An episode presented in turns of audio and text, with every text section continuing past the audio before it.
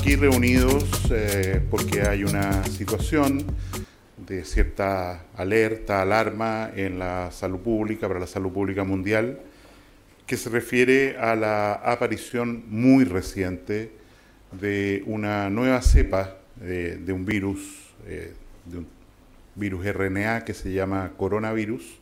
Esto significa que a partir de este sábado a las 5 de la mañana, la región metropolitana completa, todas sus comunas, pasan a etapa cuarentena. Tras un año, estamos en el peor momento de la pandemia por coronavirus en Chile. Las cifras de contagios, de hospitalizaciones, de muertes, todas están disparadas mientras el gobierno mantiene una política sanitaria ineficiente e irresponsable. Hoy, la coalición Apruebo Dignidad, que agrupa toda la izquierda y el progresismo nacional, así como a múltiples sectores independientes, publicó una declaración en la que se exigen medidas sociales y sanitarias radicalmente diferentes a las que han sido implementadas, impulsando la necesidad de una renta básica universal de emergencia y medidas más duras en el control del contagio. Dado el escenario, en el Parlamento ahora se discute sobre la posibilidad de posponer las elecciones de este 10 y 11 de abril pero sin un cambio radical de rumbo, ¿podremos esperar hacerla sin problemas en el mes de mayo? Mientras tanto, el quedémonos en casa vuelve a ser la tónica de un pueblo que se ayuda a sí mismo ante la inoperancia y negligencia de Piñera y sus ministros, quienes han privilegiado la economía por sobre las vidas humanas, como tantas veces ha sucedido en nuestra historia reciente. Es por eso que hoy también conmemoramos y recordamos a Mauricio Meigret, Paulina Aguirre, José Manuel Parada, Manuel Guerrero, Santiago Natino y los hermanos Rafael y Eduardo Vergara Toledo, profesionales y jóvenes asesinados cruelmente en dictadura por estar comprometidos con los derechos humanos y con la lucha por recuperar la democracia en nuestro país. De esto y más conversaremos con María José Navarro, abogada y candidata a concejal por la comuna de Vitacura, y con Diego Mardones, astrónomo y candidato a constituyente por el Distrito 11. Bienvenidas y bienvenidos a un nuevo capítulo de Apruebo Chile Humano. Hola, buenas noches, bienvenidas y bienvenidos al programa número 17 de Apruebo Humano, al que hemos llamado en cualquier fecha Aprobemos Dignidad. Y para partir, le damos la bienvenida a nuestros panelistas del día de hoy, lunes 29 de marzo. Están con nosotros Diego Mardones, candidato constituyente del Distrito 11, que comprende las comunas de La Reina, Peñalolén, Las Condes, Vitacura y Lobalnechea. Él va por el Pacto a independiente, en cupo de acción humanista, astrónomo. Bienvenido, Diego. Gracias, Loreto. Aquí estamos listos para otra noche más. Muy bien, qué gusto. Y también nos acompaña María José Navarro, candidata a concejala por Vitacura en la lista del Frente Amplio, independiente, en el cupo de Convergencia Social, abogada. Bienvenida, María José. Muchas gracias, Loreto, y muchas gracias, Tomás, también por la invitación. Muy agradecida. Y le damos la bienvenida a nuestro panelista estable, el diputado Tomás Hirsch del Distrito 11. Buenas noches, Tomás. Panelista pernado, parece que...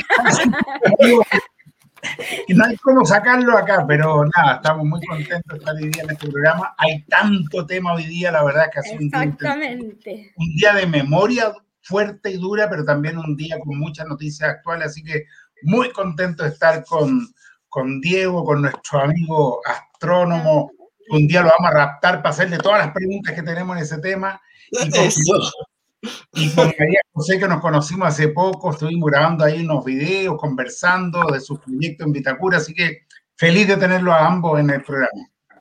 Súper. Así que partimos, efectivamente. Tomás dice, tenemos muchas noticias y partimos. Como veíamos en el editorial, hoy día Apruebo Dignidad lanzó una declaración pública ¿no? respecto a la situación sanitaria y social que vive Chile en relación con las próximas elecciones de gobernación, de gobernadores, constituyentes y municipales. ¿Qué opinan ustedes sobre la idea de cambiar ¿no? las elecciones del 10 y el 11 de abril al 15 y 16 de mayo por las altas tasas de contagio del COVID-19? ¿Debería quedar en una fecha abierta o les parece que está como quedó fijada como lo hizo el gobierno? María José, ¿cuál es tu opinión? Eh, gracias, Loreto. Mira, eh, aquí se mezclan varias cosas. Eh, yo creo que la decisión de cambiar las elecciones tenía que ir un poco sí o sí, ¿verdad? Como se hace un poco impracticable llevar a cabo las elecciones en la fecha en que originalmente estaban previstas, pienso yo, dada la situación sanitaria que estamos viviendo. Em, y bueno, había que aplazarlas y ahí uno no puede sacar la calculadora electoral, digamos, y ver si me conviene o no me conviene, porque claro, hay temas de lucas de por medio, eh, hay temas de cuánto yo he hecho, yo he hecho campaña, eh, si la gente me va a recordar de aquí a un mes más. Mira, yo creo que, que, hay que ser súper eh, sincero em, y súper empático respecto a la situación que estamos viviendo.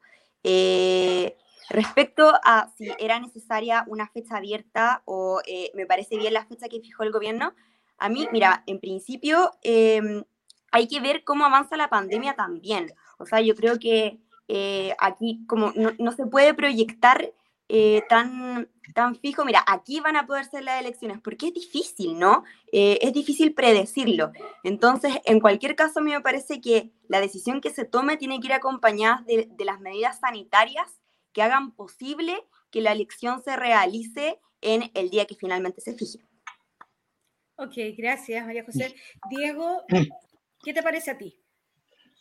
Em, no sé, me parece bien, necesario, esencial, pero es como un chiste, uno no sabe si reírse o llorar, digamos. Todo lo que hemos vivido esta semana es algo que yo esperaba estar viviendo hace un mes. O sea, primera semana de marzo está bien, ya sabemos lo que viene. La cosa desde diciembre venía así parejito y para arriba, para arriba, para arriba, para arriba, para arriba, para arriba las cosas malas, ¿no? El número de enfermos, número de camas, número de muertos, el parámetro que ustedes quieran del COVID viene bien parejito desde comienzos, mitad de diciembre, subiendo, eh, por suerte parejito, en vez de ir así una exponencial, como le decimos. Entonces yo esperaba en este país que se supone tenemos fama de como que, no sé, más o menos hacer las cosas bien, que respetamos, no sé, formalidades, yo esperaba que esto que hemos vivido esta semana lo hubiésemos vivido hace un mes. Porque hace un mes sabíamos que venía y es, es, ridículo, es como una tomadura de pelo. Eh, uno no sabe si es un error o si es planificado. Y, y bueno, la pandemia claramente no, nos decía que en un par de semanas más la situación va a ser un desastre. Mm. O sea, hoy es un desastre y esta situación desastrosa se corrige en periodos de meses, tres semanas, un mes, empieza uno a ser, a ser creíble de que, de que uno puede hacer cosas. Dos, tres meses tenemos certeza que puede funcionar, pero apostar a un mes más me parece que es la, la mínima opción viable eh, apostar a septiembre es la más realista. Apostar a que esperemos a ver qué pasa de aquí al viernes es un absurdo que no tiene ningún sentido. Entonces yo estoy de acuerdo en haberla aplazado. Me parece que mayo puede ser una buena opción. Quizás. Pero depende de los detalles. Depende de muchas cosas. no podemos hoy garantizar ni el 5, ni el 10, ni 15, ni 20 de mayo. Apuntar al 15 me parece genial. Y si esa es la meta, apuntémoslo con Tuti. O sea, hagamos todo lo que sea necesario para que veamos que de aquí a siete semanas tengamos una buena chance de que esto funcione. Siete semanas son como, no sé, dos veces tres a cuatro semanas. es un periodo en el cual uno debiera ver de que esta cosa que sigue así no sé, quede planita o empiece a bajar. ¿Te fijas? Y eso es lo mínimo, mínimo, mínimo que necesitamos para realizar una elección. Ok, gracias Diego. Tomás, ¿cuál es tu opinión al respecto? Mira, en primer lugar, eh, tomando lo que decía Diego, esta es crónica de una postergación anunciada. Eh, era totalmente predecible dado el manejo que ha tenido o la falta de manejo que ha tenido el gobierno respecto a la pandemia. Acá se está hablando de postergar las elecciones, pero hay responsabilidades, hay responsabilidades que tienen que ser asumidas. Llegamos a esta situación no por casualidad, no porque hay una nube radioactiva, llegamos a esta situación porque no se actuó del modo que los científicos, el cuerpo médico, el mundo eh, académico estaba desde hace mucho rato eh, planteando. El gobierno, sabemos bien, ha hecho oídos sordos a opiniones que no provienen de su propio interior desde el año pasado, descalificando cualquier postura que no le acomode, ¿no es cierto?, a su propia mirada. Eh, por lo tanto, postergarla hoy día sin duda uno dice es necesario por motivo de salud y hay que anteponer la salud por sobre cualquier otro cálculo. Puede que a nosotros no nos convenga, como decía María José, puede que la derecha tiene una cantidad de dinero inimaginable con el cual puede seguir haciendo campaña durante todo este tiempo y retomarla incluso después. Pero no podemos hacer ese cálculo. Para nosotros ha estado siempre y va a seguir estando la salud y la vida de las chilenas y chilenos primero. Pero por lo mismo, si vamos a postergar las elecciones, y quiero decir algo, ¿ah? porque estamos hablando como que las elecciones se postergaron, no se han postergado. esto se tiene que aprobar todavía en la Cámara de Diputados y en el Senado, y hay mucho debate y mucha discusión. Yo me he pasado hoy día el día entero en distintos grupos de WhatsApp, de intercambio con diputadas, diputados, también con senadoras y senadores. Hemos estado en reuniones también con la presidenta del Senado, donde el tema está todavía en discusión porque lo que le hemos planteado al gobierno es que la postergación tiene sentido si es que va acompañada de otras medidas que ayuden, no podemos garantizarlo, pero que ayuden a que efectivamente se reduzca la tasa de contagio que tenemos actualmente y el número total de activos. Eso significa, eh, bueno, en primer lugar, eh, cerrar los malls, no tener un criterio comercial, sino un criterio de salud, eh, cerrar el aeropuerto, nos dicen que las fronteras están cerradas, pero el aeropuerto principal y el único internacional de Chile está funcionando. Entonces, ¿qué gracia tiene que cierre la, frontera del lago Chungará si es que mientras tanto los aviones siguen llegando todos los días y a toda hora?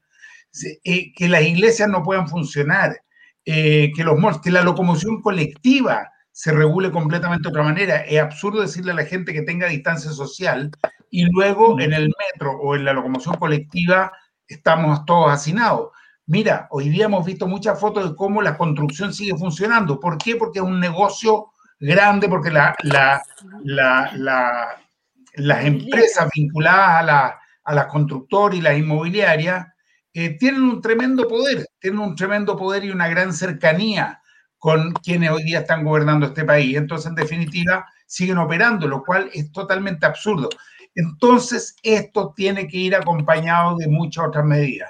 Hoy día, en la reunión que tuvo la presidenta del Senado con el presidente, le planteó esto que, conversamos en la mañana, que tienen que mejorar los planes de ayuda social, tiene que irse en apoyo de la gente más pobre y de la clase media. Hay que mejorar la estrategia y los planes de vacunación. Hay que decretar la gratuidad de la locomoción en, los días de, los comicios, de la votación. Eh, hay que garantizar que no se va a cambiar la fecha de la elección presidencial y parlamentaria. Bueno, me, alargué un poco, pero quería dejar claro que acá es una estructura que debe eh, plantearse y no solamente un cambio de fecha que no es suficiente para asegurarnos una baja en los contagios y en los positivos. Eh, no te extendiste, nos contestaste la pregunta que te iba, les iba a hacer ahora, que efectivamente eso, en base a lo anterior, ¿qué más creen ustedes que debería haber acompañado? A Tomás ya nos contestó, pero eh, Diego y María José. Bueno, siempre queda algo más para decir. Estoy segura.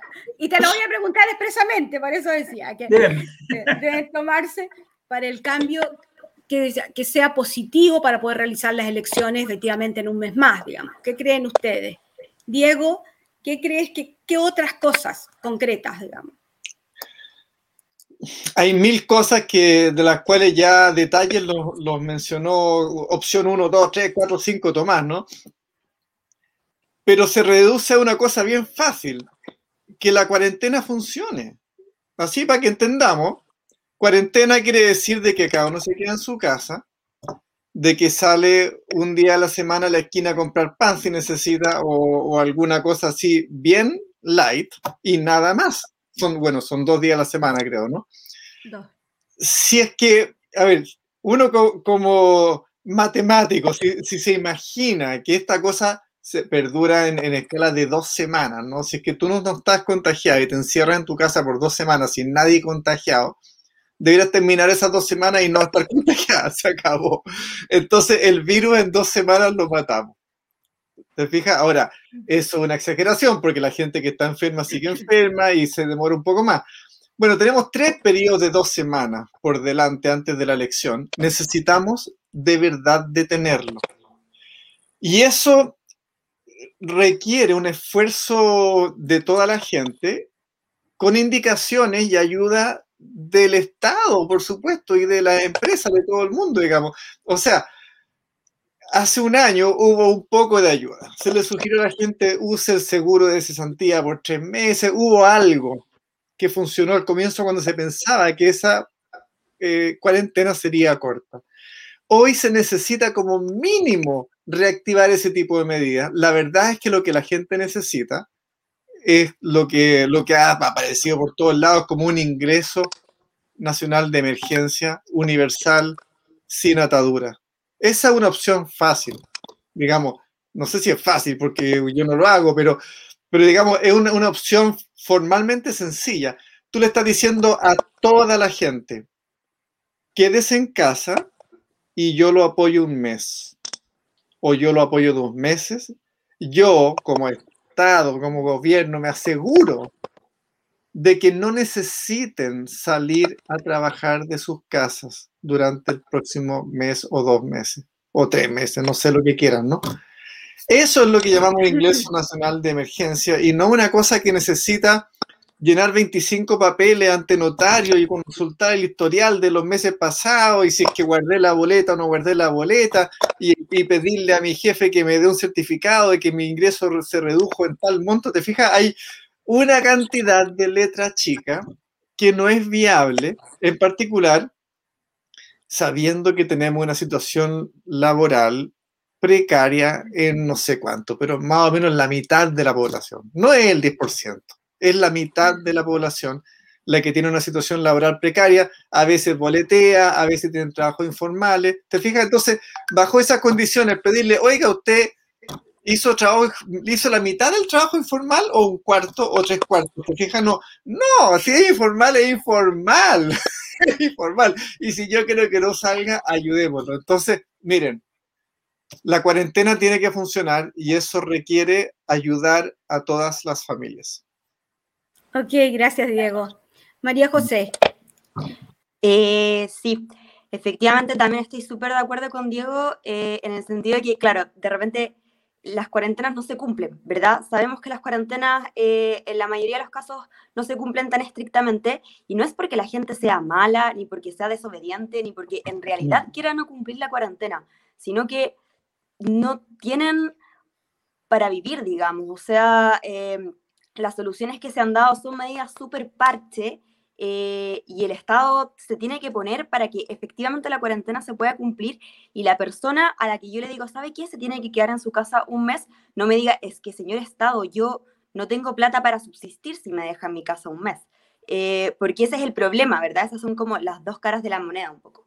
Eh, entonces, claro, me parece que las medidas que, que, hablaba Tomás, con las que estoy súper de acuerdo, eh, el tema del transporte público, de los malls, desde luego el cierre de las fronteras, que es súper importante, eh, tienen que venir acompañados em, como un más uno, digamos, de, ayuda económica eh, real y no solamente un, parche. No, no, puede ser que la solución del Estado sea solo el seguro de cesantía o primer, segundo retiro o tercer retiro de, de AFP, porque francamente es insuficiente y son los ahorros personales e individuales que, que tienen las personas, ¿no? esta ayuda tiene que ser colectiva y tiene que ser estatal.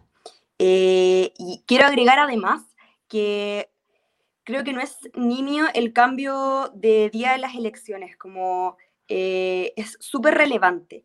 ¿ya? Eh, lo, que, lo que decimos cuando decimos vamos a cambiar las elecciones es una decisión importante que estamos tomando como comunidad política, porque el proceso, la forma en que se van a llevar a cabo estas elecciones es casi tan importante como el fondo, sobre todo lo que tiene que ver con el proceso constituyente. Entonces, eh, me parece que existe el riesgo de que el día de mañana se diga, si se corren indefinidamente y, por ejemplo, si no se suspende o no se congela el periodo de, de mm, campaña, de gasto electoral, se diga, bueno, es que aquí por ejemplo, hubo una sobrerepresentación de ciertos grupos eh, que tuvieron la plata, que tuvieron el patrimonio de seguir gastando en el periodo electoral mm. y otros independientes o partidos más pequeños se quedaron fuera simplemente porque no pudieron seguir haciendo campaña. Entonces, ahí hay un riesgo súper grande, ¿verdad? eh, hay un riesgo grande y me parece que por eso es tan importante eh, la decisión de correr las elecciones y por eso tiene que ir acompañada, ¿verdad?, de, de, toda esta ayuda de la que estamos hablando, porque no es cualquier cosa. Gracias, María José. Tomás, eh, nos contabas delante, te escuchamos, ¿no? que la oposición hoy día se unió para exigir nuevas medidas sociales y sanitarias ¿no? que permitan contener mejor la pandemia. ¿Qué crees tú? ¿Se podrá lograr presionar al gobierno para que se presente una renta básica universal en el Congreso?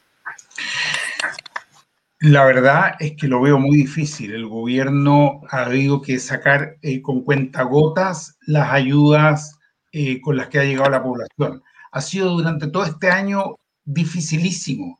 Es como si estuvieran en una negociación con, un sindicato y fuera la contraparte patronal, en vez de entender que se trata acá de garantizarle a las familias que puedan efectivamente sobrepasar, sobrevivir, sobrellevar una situación tan compleja como la, la cuarentena. Entonces, la óptica con que ha estado el gobierno ha sido muy errónea, ha sido, insisto, la de la negociación, en vez de buscar en conjunto cuáles son las mejores respuestas. Mira, acá, además de lo que ya se ha dicho, de la ayuda social, de la, ¿no es cierto?, una, una renta básica universal, de emergencia, eh, hay cuestiones de salud que no mencioné antes, pero que me parece fundamental. La trazabilidad es central. La trazabilidad en Chile ha sido un desastre hay una trazabilidad medida en la, ahora en la última semana de 1,9 personas, contactos por cada eh, persona que da positivo COVID. Eso es bajísimo, pero muy, muy bajo. Y con ese nivel de trazabilidad lo que está pasando, para que nos entiendan lo que están mirando, es que la mayoría de quienes han sido contactos de alguien que da positivo no están siendo a su vez contactados por la autoridad de salud y por lo tanto mm. no hacen cuarentena, no se hacen un PCR, porque muchas veces ni siquiera lo saben. Entonces, hay un error. No me digan que eso no lo pueden hacer. Hay tecnología suficiente. Yo soy parte de la Comisión de Ciencia y Tecnología y la verdad es que eso se resuelve relativamente fácil, relativamente fácil. Y sin embargo, no se ha hecho en todo este tiempo. La trazabilidad es un elemento fundamental, la ayuda social. Pero un poco decepcionado tengo que decir lo siguiente. Hasta acá el gobierno las cosas las ha hecho mal. Entonces, ahora dicen, bueno, muy bien, vamos a ver alguna forma de ayuda y nos vamos a encontrar con las letras chicas que decía recién Diego. Mira, la última, el último programa de ayuda, yo lo estuve leyendo. Necesita un manual, un manual de, apoyo. Debe ser más difícil de entender que, que, que, los agujeros negros, no sé, que esas cosas que estudia Diego. Muy, muy complejo que si la comuna está en cuarentena, si está en fase 2, pero depende de la cantidad de días que tuvo en cuarentena y si esos días la gente pudo salir no pudo salir. Bueno, por favor. Y todo eso después no se sabe a dónde tiene que ir a buscarlo, cómo le llega. Un desastre. Ahora te digo más. Lo que hay que hacer no es solo una reforma constitucional, sino que esto afecta a la ley de partidos políticos, la ley de municipalidades, la ley que rige la, a lo, que va a regir a los gobernadores. Hay muchos aspectos. El gobierno ha dado un día para discutirlo. El proyecto todavía no lo conocemos. Va a llegar mañana a las 9 de la mañana a la Cámara de Diputados y se va a dar cuenta a las 10 de la mañana. Nos han citado a en la mañana para verlo y en la tarde nuevamente después que lo vean las comisiones, una sola vez. Comisiones unidas, por lo demás, de Constitución y Gobierno Interior. Es imposible un proyecto con esa complejidad. Entonces, nuevamente hay improvisación y con la improvisación las cosas no salen bien, no salen bien. Ese proyecto es la postergación. Es el proyecto de la postergación, que ni siquiera toca aspectos sociales y muchos otros que tienen que estar considerados. Le preguntamos hoy día al gobierno si incluía muchos aspectos. Dijeron, no, por el momento va solamente el tema de la fecha de postergación y ahí vamos viendo. Mira, la maestra Casquilla acá tal cual. Uf, ok. Estamos en, ese, en esa situación, digamos, con el tema de la pandemia, con el tema que todavía, como decía Tomás, no se decide el cambio de la fecha, digamos, de las elecciones próximas. Por eso queremos preguntarle a Diego y a María José, ustedes que han estado en terreno haciendo campaña con la gente, en el caso de Diego va a ser constituyente y en el caso de María José para ser concejala, ¿Cómo ha sido el proceso con la gente que han rescatado esta experiencia, dado el contexto de la pandemia? y si efectivamente no se corrieran las elecciones, ¿cómo piensan desarrollar su campaña con este potencial cambio de fecha? María José, cuéntanos. Mm, es bien interesante la pregunta, Loreto, eh, porque claro, estas elecciones se dan en un contexto súper específico, que es este contexto de COVID, donde yo, por ejemplo, al principio, cuando recién em, entré, no tenía idea si iba a ser tan en terreno como terminó siendo, ¿verdad? Em, porque sí, yo hice harta campaña en terreno, hice puerta a puerta, conversé con la gente, siempre con mucho distanciamiento, em, ocupando alcohol gel, mascarilla, etc. Eh, pero claro, eh, fue un proceso donde yo, eh, al menos hasta ahora, hasta la cuarentena, seguía haciendo puerta a puerta, ¿verdad? Es complicado, sí, porque claro, cada vez se va generando más reticencia eh, entre las personas. Em, creo que cuando las cifras estaban más bajas era más fácil entrar y conversar, de repente incluso había gente que me invitaba a pasar a su casa, eh, lo que ya después claramente no se ve porque, y es del todo comprensible, porque la gente se, está más asustada eh, y toma más medidas de precaución, ¿verdad? lo que se nos viene ahora es un desafío, porque hacer campaña desde tu casa eh, sin poder salir es un desafío gigante, ¿verdad? Ahí yo creo que afortunadamente em, tenemos las redes sociales y tenemos que saber em, apuntar ese público y aprovecharlas eh, al máximo. Yo con mi equipo he estado conversando, hemos estado desarrollando distintas estrategias, ¿verdad? De, de, cómo podemos hacerlo, de cómo podemos salir a buscar ese público con contenido más novedoso, porque hoy día, claro, por ejemplo, uno se mete a esta hora a Instagram y hay, no sé, 300 live. Entonces, mucho contenido dando vuelta, mucha mm. información dando vuelta, pero de repente uno dice como, pucha, ¿cómo puedo yo hacer algo que llame la atención? Que, que de repente sea eh, más que estos 300 lives donde la gente habla, habla, pero uno de repente no, no, no, sabe cómo recuperar ese contenido, no sé si se entiende. Em, entonces yo creo que por lo menos durante, durante este periodo ese va a ser el desafío, al menos para mi campaña, y el día de mañana, bueno, si se puede recuperar el, trabajo en tierra, que yo creo que es fundamental, porque esa conexión que se genera cuando uno conversa la gente, con la gente no es la misma conexión que se genera en redes sociales, lamentablemente. Eh, y además hay todo un público al que es muy difícil llegar a través de redes sociales. Por ejemplo, eh, adultos mayores que no van a estar en Facebook, no van a estar en Instagram, eh, quizás tienen computador, pero pero la verdad es que tienen WhatsApp, por ejemplo, pero no tienen redes sociales donde uno pueda eh, ir y conversar con ese público, ¿verdad? Eh, bueno, entonces ideal retomarlo el día de mañana, pero creo que por ahora el desafío, al menos mm. para mi campaña, es ese. No sé si estás de acuerdo conmigo, Diego. Sí. Ok, Diego, cuéntanos tú, ¿cómo, ¿cómo ha sido tu campaña hasta ahora y cómo piensas hacerlo eh, si se cambia la fecha? Mira, ¿cómo pienso hacerlo? Yo no sé si recibirlo con optimismo o pesimismo. La verdad es que me, acomoda quizás un mes más, aunque, aunque yo estaba esperando el 12 de abril irme de vacaciones. No, tengo ni a dónde irme, pero digamos, por último, quedarme en la casa de vacaciones y cerrar el computador, el teléfono. Eh, así que un esfuerzo cinco semanas más. Pero lo que más me afecta más allá de que hay cosas económicas, hay cosas de qué hace uno con el resto de su vida, uno se puede planificar por cinco semanas más.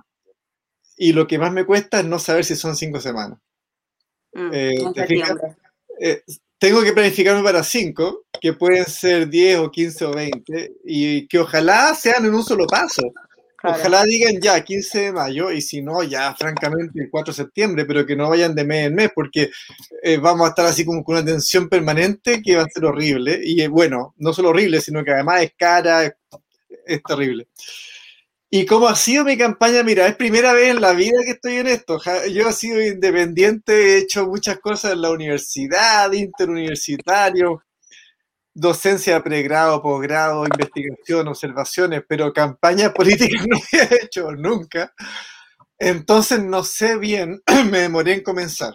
Primera cosa. Estábamos ya en pandemia. En enero el número de casos diarios, no recuerdo el número, pero era del orden de 2.000. Ya, y fue subiendo quizás a 3.000 ya en febrero. Eh, yo consideraba que ese número era grande y, había muchos casos en este distrito, entonces no me daba la confianza de estar en la calle abrazando a todo el mundo. Entonces tú estás en la calle así, poniendo distancia diciendo, hola, miren quién soy. Eh, y funciona un poco, la verdad es que hice un poco de feria, planifiqué, después ya dije, listo, me organicé con algunas cosas, tenía el calendario lleno así en marzo. Y bueno, fase 2 en todas partes, entonces bueno, con fase 2 eh, cambié el calendario, borré un montón de cosas y otras que la hice más livianita. Me instalé con telescopio, por ejemplo, en vez de hacer eventos que pensaba hacer, hice como anti-eventos. Me puse con un telescopio así al metro, el que salía decía, quiere mirar el sol o quiere mirar la luna, total, pone el ojo y se va. Y no había ninguna cola, no había aglomeración y funcionaba, funcionó las mil maravillas. Pero digamos, había que ponerse creativo y es difícil hacer anti-eventos como eso, en que la gente te salude y diga, hola, soy Diego Mardores, candidato constituyente.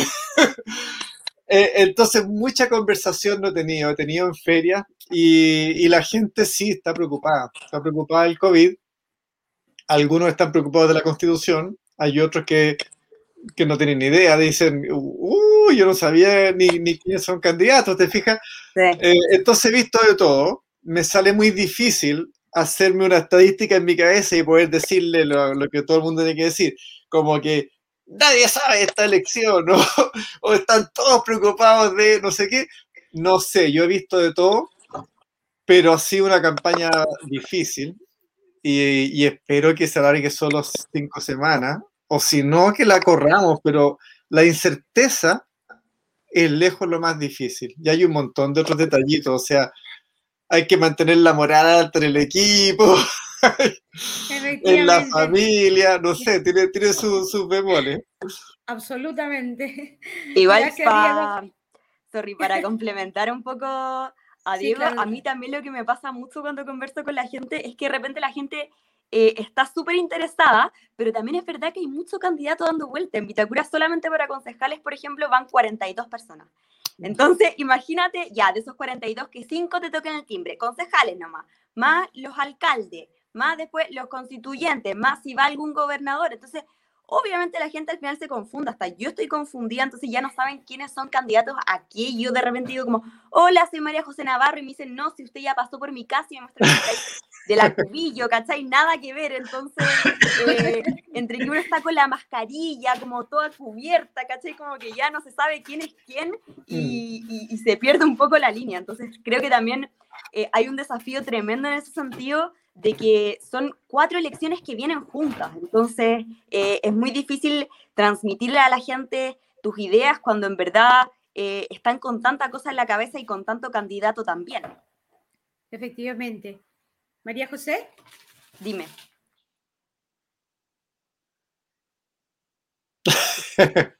Ay.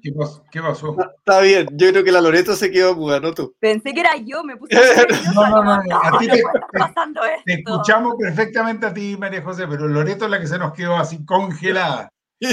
Pero, ¿sabe? Yo mientras tanto quería comentar también, María José, que eh, esta dificultad de ser candidato, además en que la gente no diferencia mucho entre los distintos cargos. Uno dice, bueno, yo soy constituyente, yo soy diputado, yo soy concejala.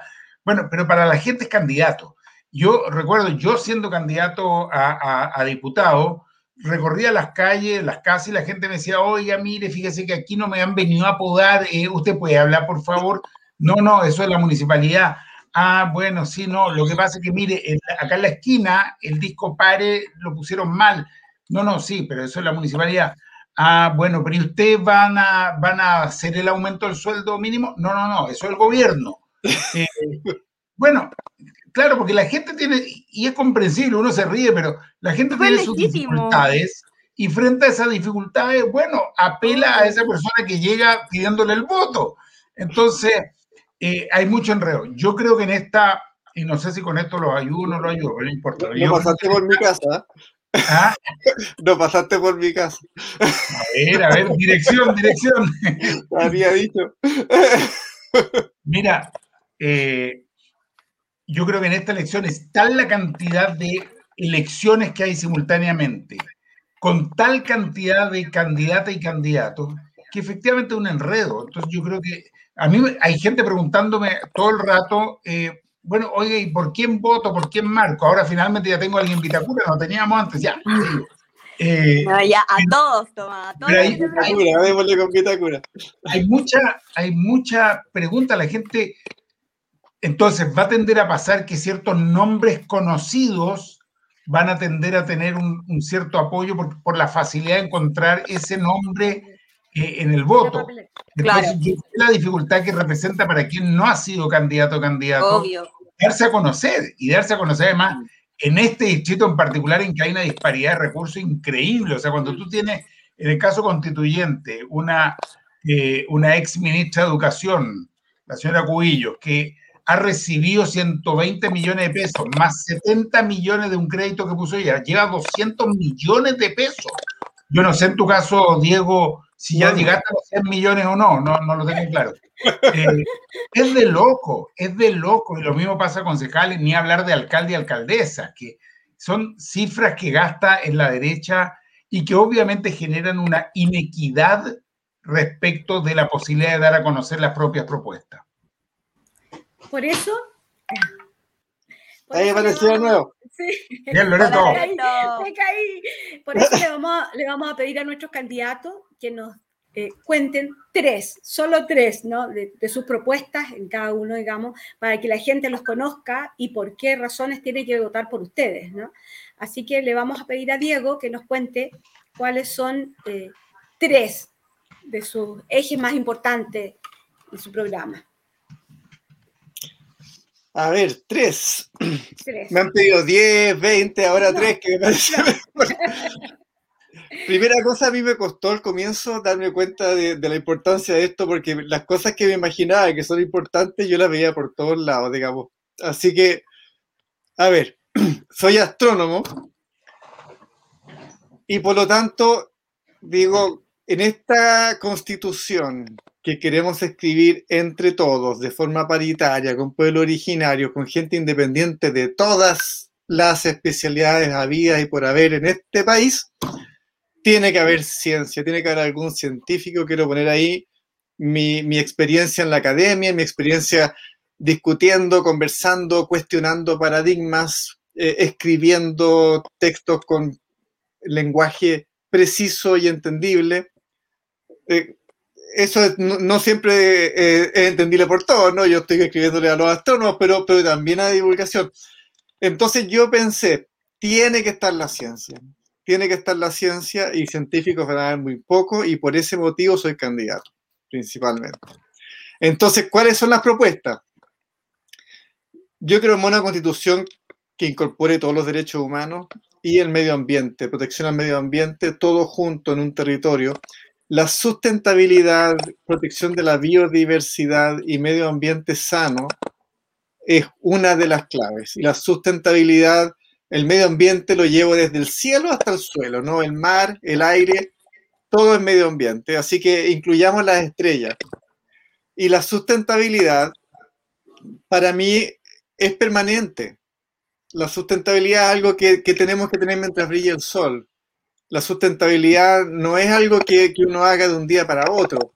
Entonces, incorpora, incorporar eso en la Constitución requiere una gran cantidad de modificaciones. Y un detallito ahí para, para, regalo para los nietos, no sé, bisnietos. Yo la, pongo también como parte del presupuesto fiscal, además de, además de la naturaleza, ¿no?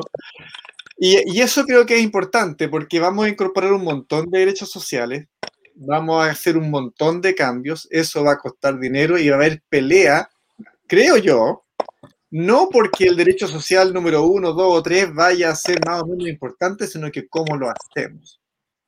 Entonces, a ver, pongamos sustentabilidad y pongamos modernización del Estado, agilización todo en el Estado tiene que suceder en escalas de tiempo rápidas. Yo quiero un, parlamento que funcione más o menos en escala anual. Comienza un año, termina el año, se acabó.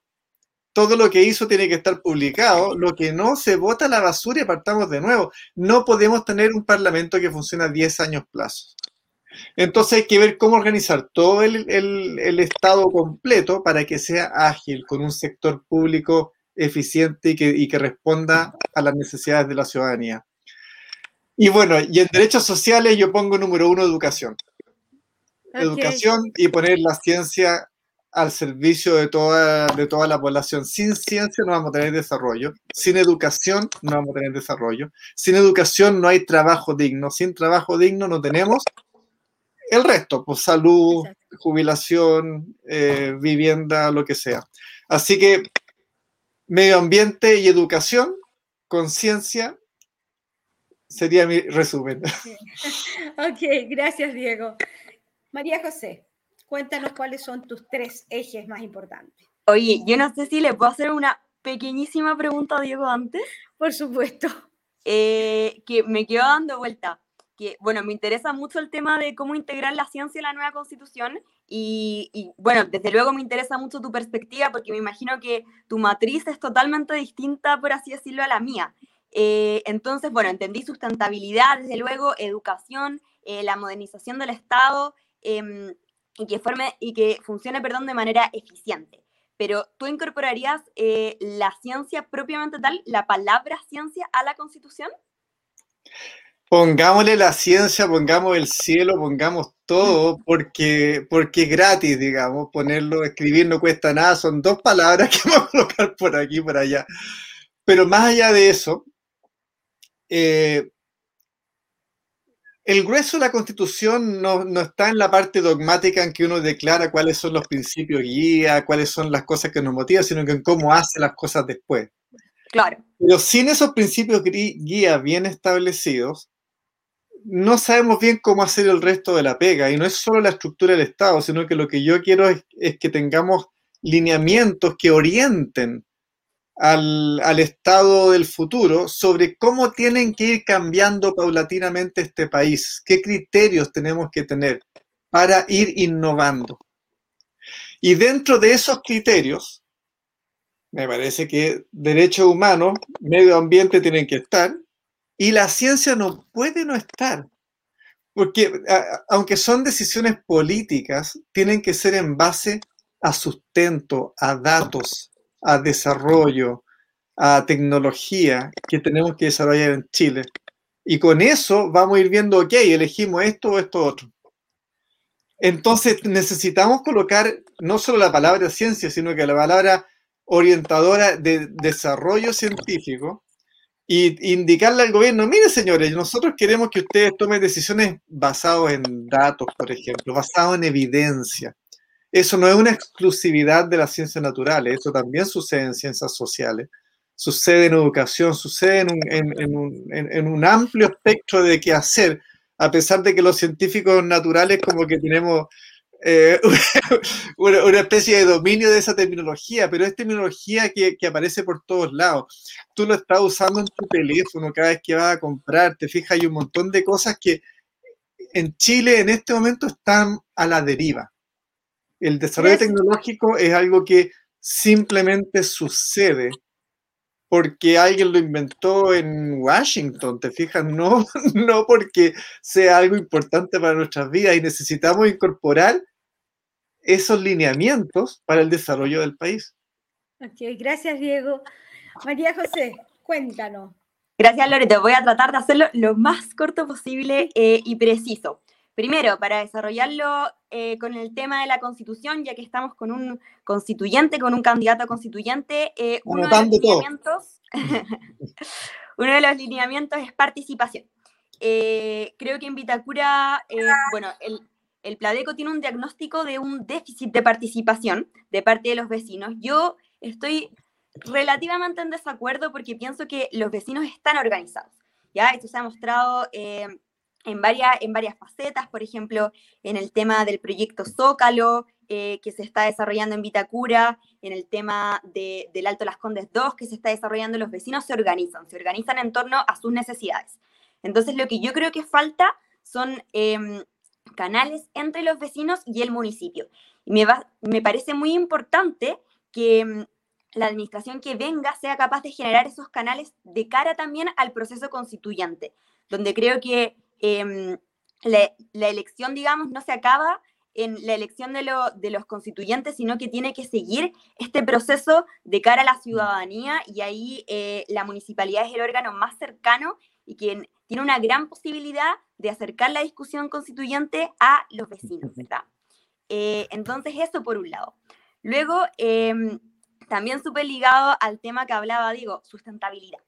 Eh, en Vitacura, Vitacura se cree comúnmente que es una comuna sustentable. Eh, existe como una suerte de campaña comunicacional, yo le digo por así decirlo, de que es una comuna súper sustentable, pero en realidad creo que nos quedamos un poco pegados en el pasado. Si bien fuimos súper pioneros cuando, por ejemplo, se instalaron los puntos limpios en Vitacura, que fue una política que después siguieron varios, varios municipios, no hemos avanzado mucho desde eso. Y ahí es importante recordar que el reciclaje no es lo único. Esto parte por reducir, luego reutilizar y por último, lo que no se puede reducir ni reutilizar, se recicla, ¿verdad? Entonces, Vitacura tiene una de las tasas de em, generación de basura más altas a nivel país y no hay, por ejemplo, un monitoreo de cuánta basura estamos generando para luego generar eh, un plan de acción que tenga como objeto disminuir nuestra cantidad de basura. Esto, por ejemplo, es clave, es clave para mm. poder reducir.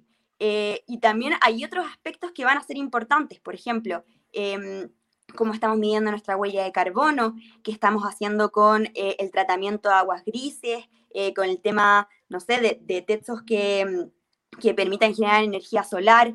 Eh, bueno, ahí hay varios temas y yo creo que Vitacura tiene eh, el presupuesto y tiene que ser súper pionero, tiene que seguir siendo pionero, no se puede quedar atrás en medidas que son solamente cosméticas, sino que eh, tiene que haber una sustentabilidad real de base y creo que los vecinos em, así también lo quieren. y por último, como una, una tercera idea fuerza, está el tema de género. ¿verdad? Que es bien innovador en la comuna. Em, no sé si algún otro concejal lo está planteando actualmente, pero yo creo que el enfoque de género tiene que estar en la Constitución, desde luego, un enfoque transversal, pero también desde el Consejo Municipal me parece importante que exista. ¿Por qué? Porque las necesidades de las mujeres son distintas a las necesidades de los hombres y generalmente las políticas municipales se ven como políticas neutras, ¿verdad? En circunstancias que en verdad afectan de manera distinta. Em, por ejemplo, eh, ¿dónde se pone la luminaria pública? Es distinto cuando uno lo ve con lentes de mujer y dice, mira, yo he pasado por este lugar, lo siento oscuro, me da miedo, que cuando uno lo ve como una política neutral que va a afectar eh, a mujeres y a hombres de igual manera. Por eso me parece que el enfoque de género eh, transversal tiene que estar presente desde las concejalías y también muy importante. Y por último, levantar en Vitacura un departamento de la mujer que no existe. Y creo que ahí ya hay una cuestión eh, francamente de voluntad política, porque no es una política que uno diga, wow, qué innovador, un departamento de la mujer, no lo había escuchado nunca en lo absoluto. Em, varios municipios cuentan con ellos, por no decir la mayoría. Eh, y Vitacura, desde luego que tiene el presupuesto, puede realizar gestiones eh, legales efectivas, puede eh, acompañar psicológicamente también a las mujeres víctimas de violencia intrafamiliar. Entonces ahí me parece que es un tema de voluntad política y de poner también a las mujeres en el centro de nuestra política municipal. Ok, gracias María José. Bueno, ahí... Necesitamos paridad en los concejales también. También. Ojalá. Absolutamente. Bueno, ahí hay razones por qué votar por Diego Mardone y por María José Navarro, el 15, el 10 o el 11 o el 15 o el 16.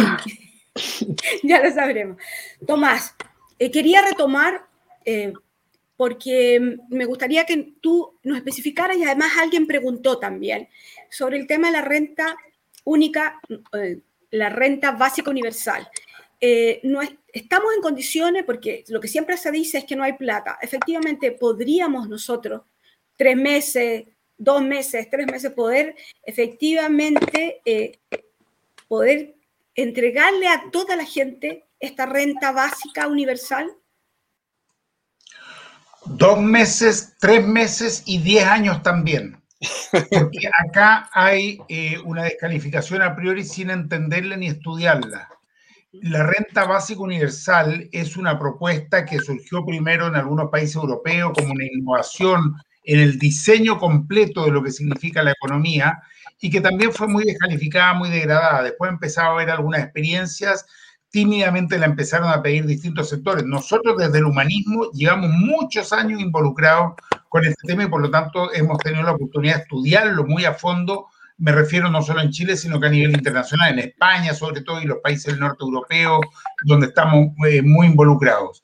La renta básica, por supuesto, uno dice, bueno, ¿y de dónde saco plata para darle a todas las personas de Chile 19 millones, eh, no sé, 500 dólares o 400 dólares al mes? ¿Cómo, hago eso? Eso suma decenas de miles de millones de dólares. En primer lugar, la renta básica universal va necesariamente asociada a una modificación de la estructura tributaria. Eh, eso significa que quien más gana realmente aporta más pero en Chile hay una resistencia brutal respecto a eso. Piensa tú que nosotros tenemos un proyecto de ley, yo soy uno de los firmantes, para una, un impuesto por una vez a los súper ricos del 2,5%, por una vez sobre su patrimonio. ¿Eso qué significa? Que alguien que tiene mil millones de dólares, mil millones de dólares, entendamos de qué estamos hablando, ¿no es cierto? Se le está diciendo que pague un impuesto de 25 millones de dólares por una vez. Bueno, la rentabilidad que tiene esa gente sobre su patrimonio le permite que en un par de meses, en un par de meses, recupere todo lo que pagó e, en ese impuesto a los súper ricos, así, pero de una vez, de una. Entonces, no les afecta en nada. Sin embargo, hay una resistencia brutal. Mientras en otros países los súper ricos están donando la mitad de su fortuna, en Chile les dice un 2,5%, les dice un royalty, un poco más decente a la industria del cobre, no te olvides que el, royalty que tenemos en Chile es el más bajo del mundo, uno de los más bajos. Los países que invierten en minería en Chile, todos tienen royalty más alto. Eh, Finlandia, Islandia, eh, Dinamarca, Japón, Australia, Nueva Zelanda, Canadá, Estados Unidos, todos tienen royalty más alto del que pagan acá. Acá se les da un regalo. Entonces, la renta básica universal va acompañada de una modificación de la estructura tributaria y está totalmente estudiado el tema de tal modo que eh, todos y todas reciban. Y por otro lado, reemplaza a una serie de beneficios parciales, eh, sectorizados, que hoy día son muy ineficientes. Por lo tanto, es una respuesta. Y hoy día en Chile, nosotros partimos planteando esto el año pasado y nadie nos da pelota, no, nos descalificaban, en fin. Hoy día, fíjate, la presidenta del Senado lo está planteando en una reunión con el presidente de la República. Entonces, ¿cómo se avanza? Respondiendo al tema, se avanza generando mucho debate, mucha discusión, mucho eh, conversatorio como este, con economistas, con académicos, con gente de distintos mundos, de organizaciones sociales. ¿Cómo se avanza para terminar las FP? Con mucha conversación, mostrando que son un fracaso y con movilización social no violenta. Nosotros creemos que eso es fundamental, con organización ciudadana. Y desde ese punto de vista, a mí me parece que es un elemento fundamental también en el proceso que viene, tanto a nivel constitucional como a nivel de concejalía, la incidencia ciudadana. Para nosotros es un tema fundamental. La incidencia ciudadana debe ser uno de los ejes en la nueva constitución y también en los gobiernos locales. Eso significa iniciativa popular de ley, revocación de mandato, eh, plebiscitos, consulta popular. Los mecanismos tecnológicos existen y hoy día es muy fácil. Desde este aparatito, tú puedes estar permanentemente decidiendo sobre aspectos que afectan tu vida, tanto a nivel local como a nivel nacional. La incidencia ciudadana es fundamental y tiene mucho que ver con nuevos diseños de, en materia también económica y políticas sociales. Ok, gracias Tomás. Efectivamente, la renta básica universal es un gran tema. Em, Tomás, quería preguntarte eh, sobre eh, lo que pasó ayer en Tirúa, en mi región. ¿no? Eh, ¿Cuál es tu opinión sobre que hayan disparado contra el equipo de prensa de Televisión Nacional después de entrevistar a Héctor Yaitul? Voy a tratar de ser bien breve para no acaparar el micrófono, pero digo esto y siempre después no me resulta. Lo que pasó es tremendamente grave. Es un atentado, en primer lugar, contra dos personas, en segundo lugar, contra medios de comunicación, contra la libertad de prensa. Es un ataque brutal. Dicho eso, acá hay que investigar realmente eh, quiénes han sido los responsables y me parece muy eh, inadecuado y muy arriesgado estar sacando conclusiones apuradas, como han hecho algunos, que empiezan inmediatamente a acusar a los mapuches, a los comuneros mapuches, etcétera.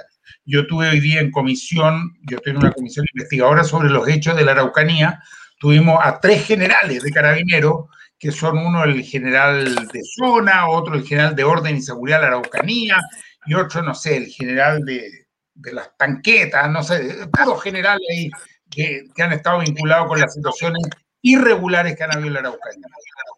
Claro, y uno le escucha el lenguaje, y su lenguaje es de que nosotros estamos comprometidos con ayudar a las comunidades, a las 2.300 comunidades, pero no se hacen cargo que han estado involucrados en situaciones profundamente irregulares, ilegales y violatorias de los derechos humanos.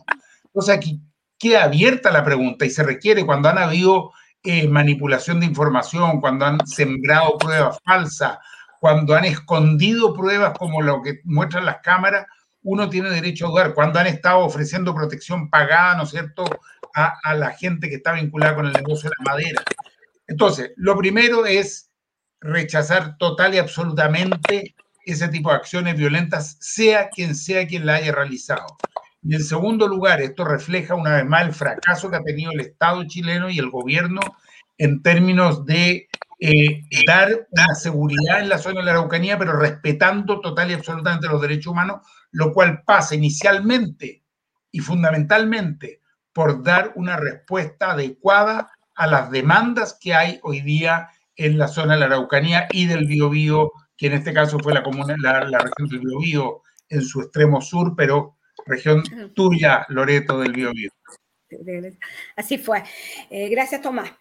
Bueno, ha sido un programa muy, muy interesante y eh, les voy a pedir eh, a cada uno de ustedes una reflexión final sobre la memoria y derechos humanos. ¿no? Veíamos en la editorial que hoy día se conmemoran 36 años del asesinato de Natino, Parada y Guerrero. Y también se conmemora el asesinato de Paulina Aguirre y de los hermanos Vergara, Toledo, Leví, Francia. ¿Qué creen ustedes? ¿Qué lecciones nos deja para el futuro ¿no? estos actos de violencia? María José. Mm, difícil dar una reflexión elocuente. Creo que que de corazón en el fondo todos sentimos un poco lo mismo, queremos avanzar hacia un Chile más justo, creemos que, por ejemplo, este proceso constitucional eh, puede dar las vías para ello y, ojalá que, que, no se vuelvan a repetir esas atrocidades, ¿verdad? Así es. Gracias, María José. Diego, cuéntanos, ¿cuál es tu reflexión final? Es muy difícil. Eh, yo me acuerdo a esos 36 años atrás y, y, y, no esperaba hoy hacer una reflexión de futuro sobre eso.